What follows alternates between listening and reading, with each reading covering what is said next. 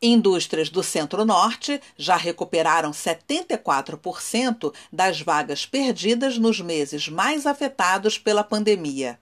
Levantamento feito pela Firjan e divulgado através da plataforma Retratos Regionais aponta que a região perdeu 1.683 vagas de março a junho e recuperou 1.244 entre julho e novembro.